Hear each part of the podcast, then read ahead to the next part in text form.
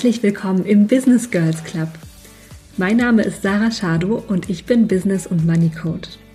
Du bist hier goldrichtig, wenn du entweder schon selbstständig bist oder eine Arschbombe in deine Selbstständigkeit machen möchtest.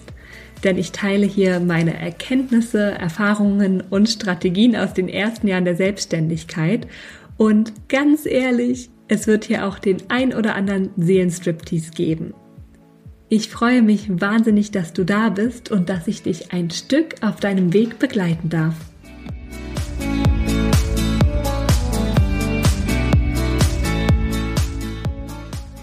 Hallo meine Liebe und herzlich willkommen zu einer neuen Folge des Business Girls Club. Heute teile ich mit dir drei Learnings oder vielleicht sogar die drei größten Learnings aus dem ersten Jahr meiner Selbstständigkeit. Und ich kann dir mal sagen, egal wie sehr du dich vorher vorbereitest, das erste Jahr der Selbstständigkeit wird wahrscheinlich crazy. Für mich war es, ich denke, der größte Wachstumsschub jemals, auch mit einigem Wachstumsschmerz verbunden. Und ich habe so unendlich viel gelernt, dass ich hier wahrscheinlich zehn Stunden ähm, damit füllen konnte, was es alles war, was den Unterschied gemacht hat, was ich alles gelernt habe und was ich alles anders machen würde. Aber ich versuche mal, mich hier zu beschränken auf die Top 3. Und ohne lange Vorrede starten wir jetzt auch gleich in die Nummer 1. Und zwar geht es dabei um Energiemanagement und Mindset. Was meine ich damit? Ich meine mit Energiemanagement, dass deine Energie immer an erster Stelle stehen muss. Und jetzt denkst du dir vielleicht, ja, äh, wie jetzt genau? Also ich habe keine Kundinnen, ich habe genug Energie, ich würde ja gerne mal ein bisschen mehr arbeiten. Ja, auch dann. Also unserer, unser Energiemanagement und unser Mindset ist ein absoluter Schlüssel, denn du bist deine Selbstständigkeit. Ich bin meine Selbstständigkeit. Da ist niemand anders, der irgendetwas übernehmen kann, vor allem am Anfang. Und in der Regel bauen wir ja auch Personenmarken auf, nicht wahr? Und wenn diese Person, die da die Marke sein soll, ausgelaugt, genervt und in so einem wahnsinnigen Mangel-Mindset ist, dann macht es einfach keinen Spaß, bei ihr etwas zu kaufen und dann wird das auch nicht passieren. Was heißt das denn jetzt ganz konkret? Es ist super, super, super leicht in den ersten Wochen, Monaten oder vielleicht sogar Jahren deiner Selbstständigkeit einfach 24/7 zu arbeiten. Es ist super verlockend, weil diese Aktivität einfach auch ein Gefühl der Sicherheit erzeugt, gerade am Anfang, wenn die Einnahmen vielleicht noch nicht da sind oder super stark fluktuieren. Und dann passiert es manchmal, dass wir es, ohne es zu merken, schaffen, uns ein eigenes Hamsterrad wieder aufzubauen, woraus die meisten von uns ja ganz bewusst, sage ich mal, geflohen sind aus einem Angestelltenverhältnis. Und weil das aber so bekannt ist und auch das Bild der immer arbeitenden Selbstständigen so präsent ist, ne, man sagt ja auch selbst und ständig, rutscht man da viel schneller rein, als man denkt. Vielleicht ist es bei dir sogar so, dass du, so wie ich, früher immer ins Büro gefahren bist und dadurch auch immer draußen warst und jetzt auf einmal im Homeoffice arbeitest und wenn du nicht aufpasst, vielleicht tagelang gar nicht das Haus verlässt. Was meine ich jetzt also mit Energiemanagement? Ich meine, dass du dafür sorgen darfst, dass dir genug Energie für deine Selbstständigkeit zur Verfügung steht. Und du bist auch die einzige Person, die dafür sorgen kann, dass es dir gut geht. Da darfst du dich jetzt sehr, sehr gerne mal fragen und mach das gerne parallel mit einem Zettel und einem Stift. Was sind denn die Dinge, die mir gut tun? Und was sind die Dinge, die mir Energie geben?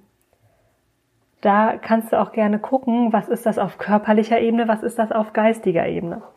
Mein Klassiker ist, auf körperlicher Ebene tut es mir gut, sehr gesunde Sachen zu essen, viel ähm, Gemüse, ne, gute Eiweiße, gesunde Fette und auf seelischer Ebene tut es mir gut, eine Pizza reinzufratzen.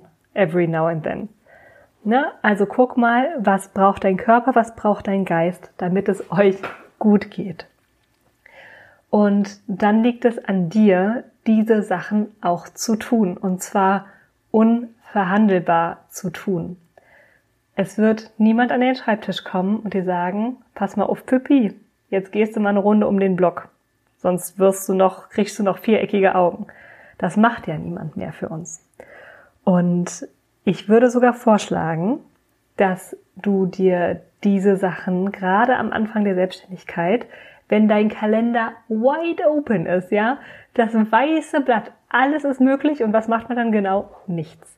Ich würde dir sogar vorschlagen, dass wenn du wirklich am Anfang deiner Selbstständigkeit bist und dein Kalender total offen ist, genauso wie wenn du schon viele, viele, viele Termine hast, würde ich dir vorschlagen, dass du als erstes deine Energietermine oder deine Self-Care-Termine in deinen Kalender einträgst.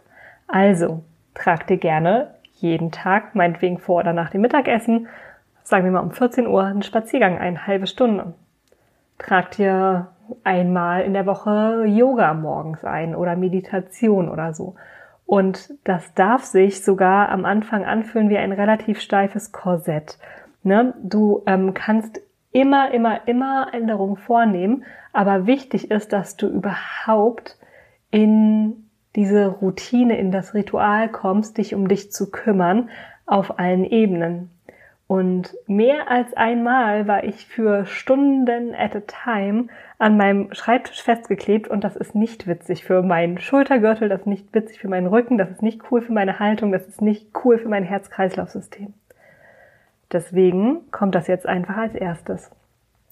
Und dann darf das Business kommen.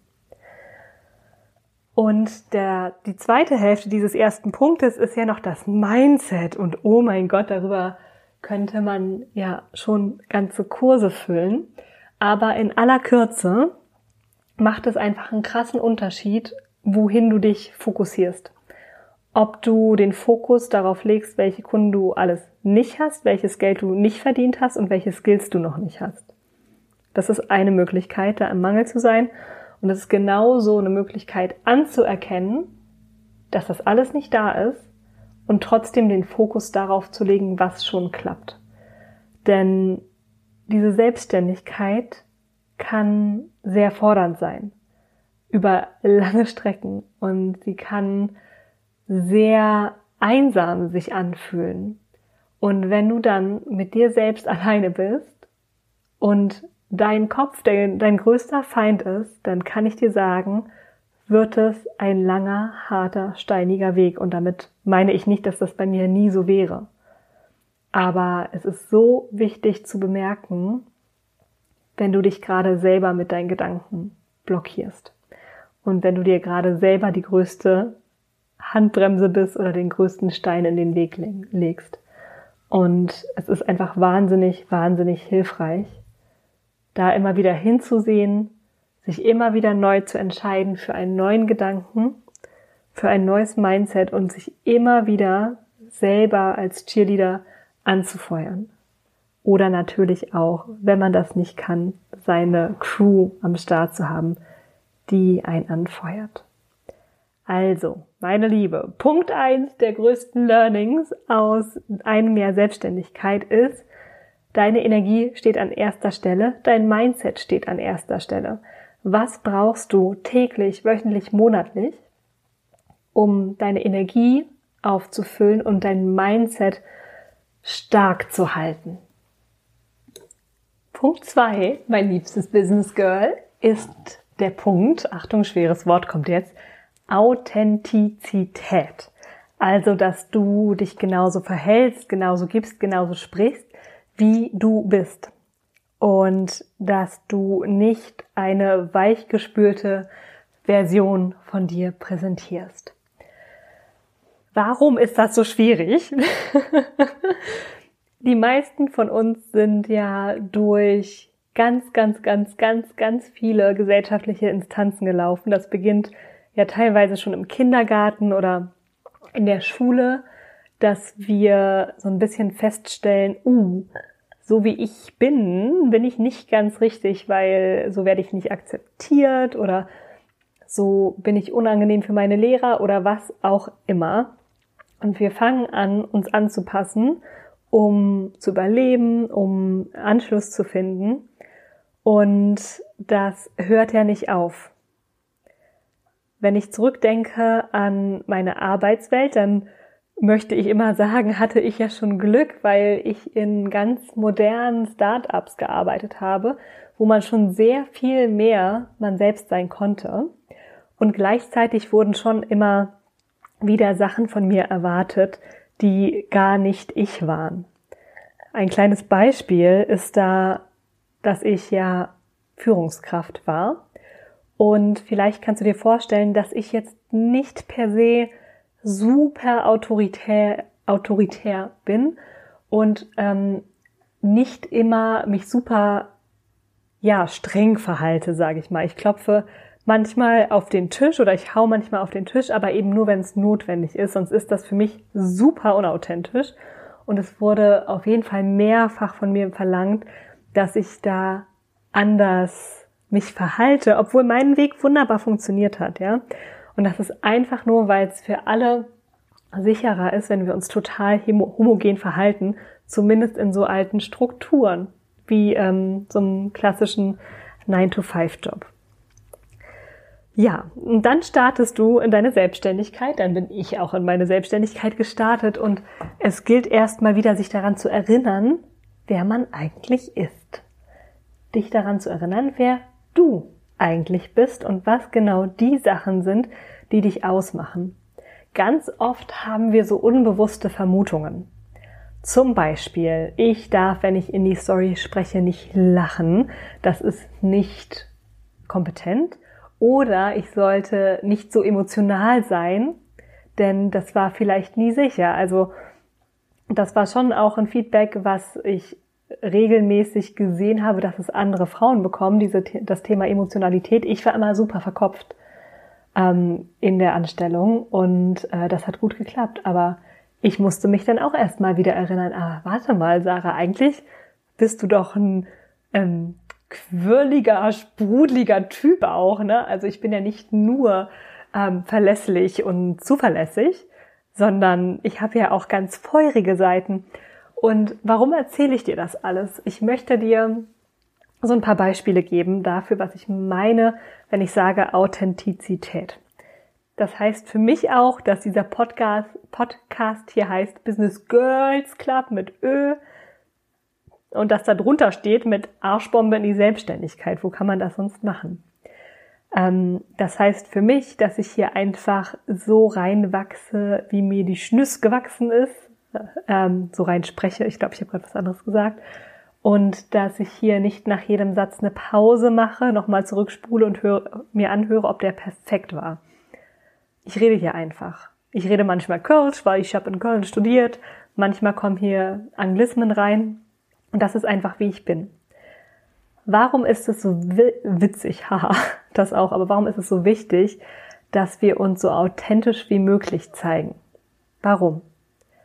Zum einen kann ich dir mal sagen, dass es einfach sehr, sehr schön ist, sich nicht zu verstellen und dass es eine ganz, ganz, ganz, ganz neue Art von Freiheit ermöglicht, einfach mal man selbst zu sein.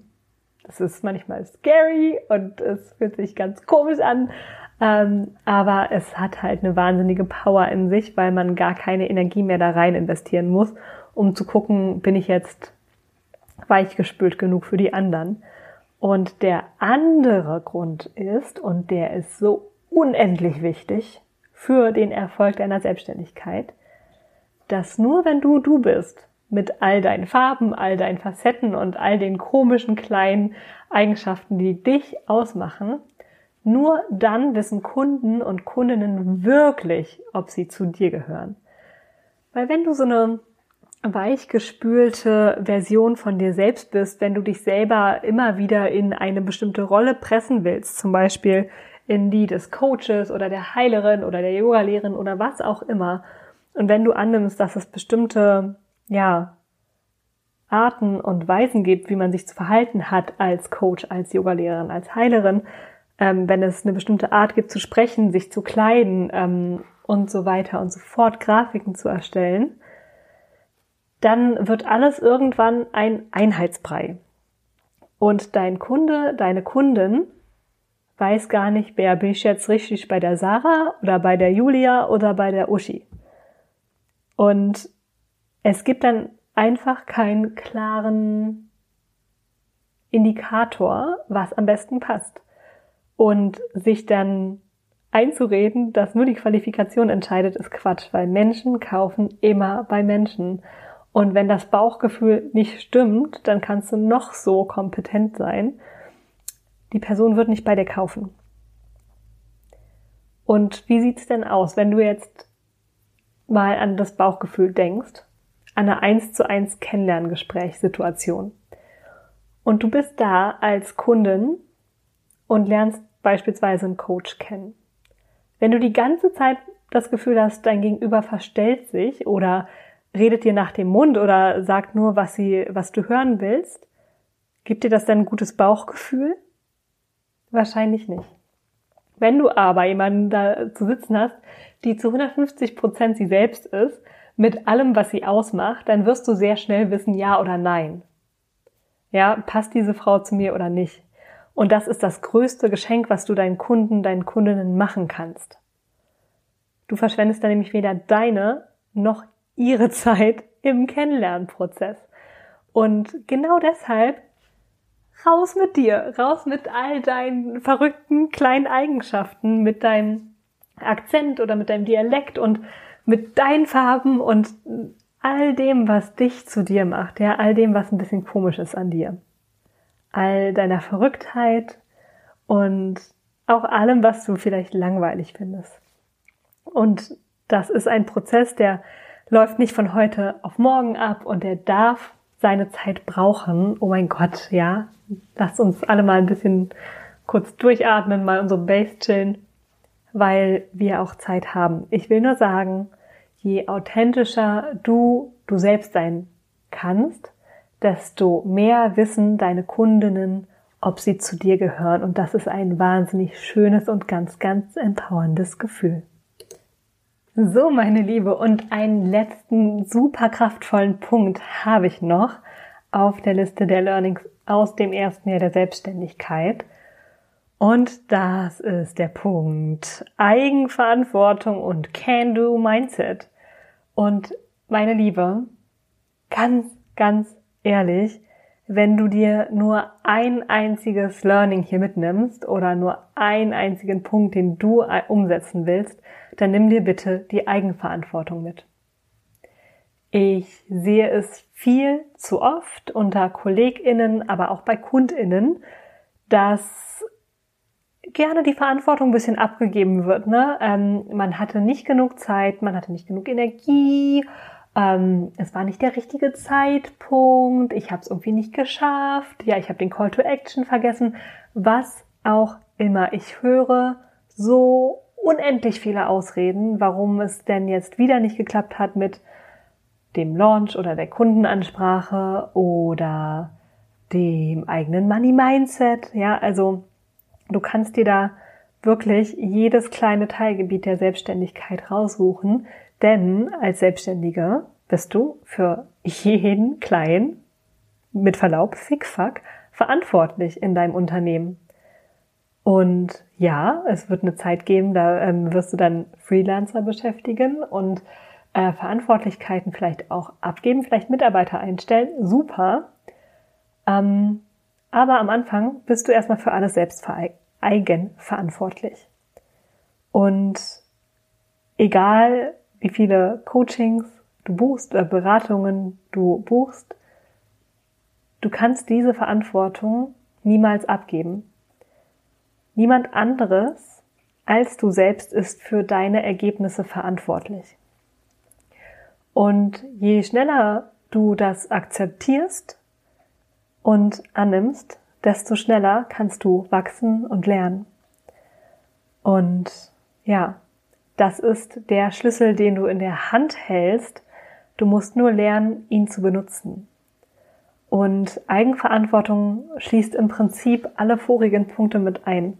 Es ist deine Verantwortung, dass du genug Energie hast für deine Selbstständigkeit. Es ist deine Verantwortung, dass du einen Weg findest, authentisch zu sein in deiner Selbstständigkeit.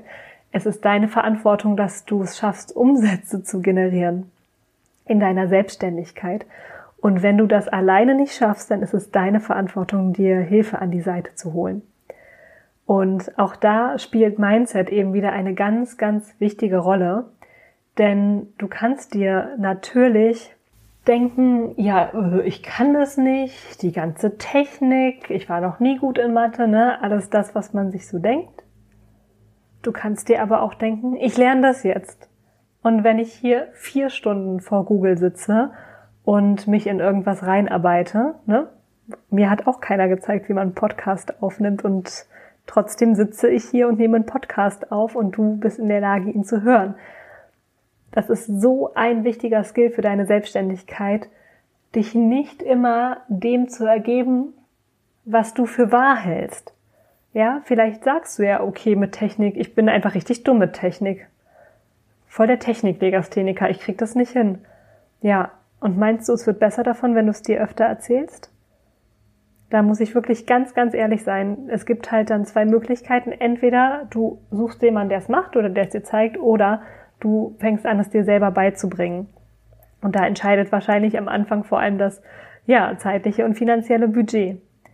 Und in der Selbstständigkeit gibt es einfach so unendlich viele Punkte, wo dieser Punkt greift. Punkte, Punkte, Punkte. So viele Situationen, wo dieser Punkt greift und wo es darauf ankommt, dass du Verantwortung für dich, für dein Leben und für dein Unternehmen übernimmst. Und solange du das machst, kann dir nichts passieren. Wirklich. So, jetzt war ich schon wieder ganz kurz im ähm, Brandreden-Modus. Ich fasse nochmal ganz, ganz, ganz kurz zusammen, was die Top 3 Learnings aus einem Jahr Selbstständigkeit waren bei mir. Punkt 1. Dein Energiemanagement und dein Mindset darf an erster Stelle stehen. Punkt 2. Es ist so viel schöner, mit einer authentischen Version von dir Business zu machen, statt mit der weichgespülten Version. Und zu guter Letzt, du trägst die Verantwortung für dein Business, deine Umsätze, für dein Leben.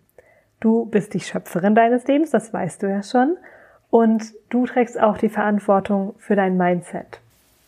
Und damit sind wir tatsächlich auch schon am Ende dieser Folge angekommen. Ist heute mal eine etwas knackigere Folge geworden. Ich hoffe, du konntest etwas für dich mitnehmen. Schreib mir super gerne auf Instagram oder unter team.sarashadu.com, wie du diese Folge fandest, was du mitgenommen hast und ob du noch Themenwünsche für diesen Podcast hast. Wenn du ein Minütchen Zeit hast, dann abonniere diesen Podcast doch auf Spotify oder lass mir auf iTunes eine Sternebewertung da. Ich wünsche dir eine wunderschöne Zeit, einen großartigen restlichen Tag und freue mich, wenn du auch bei der nächsten Folge wieder dabei bist.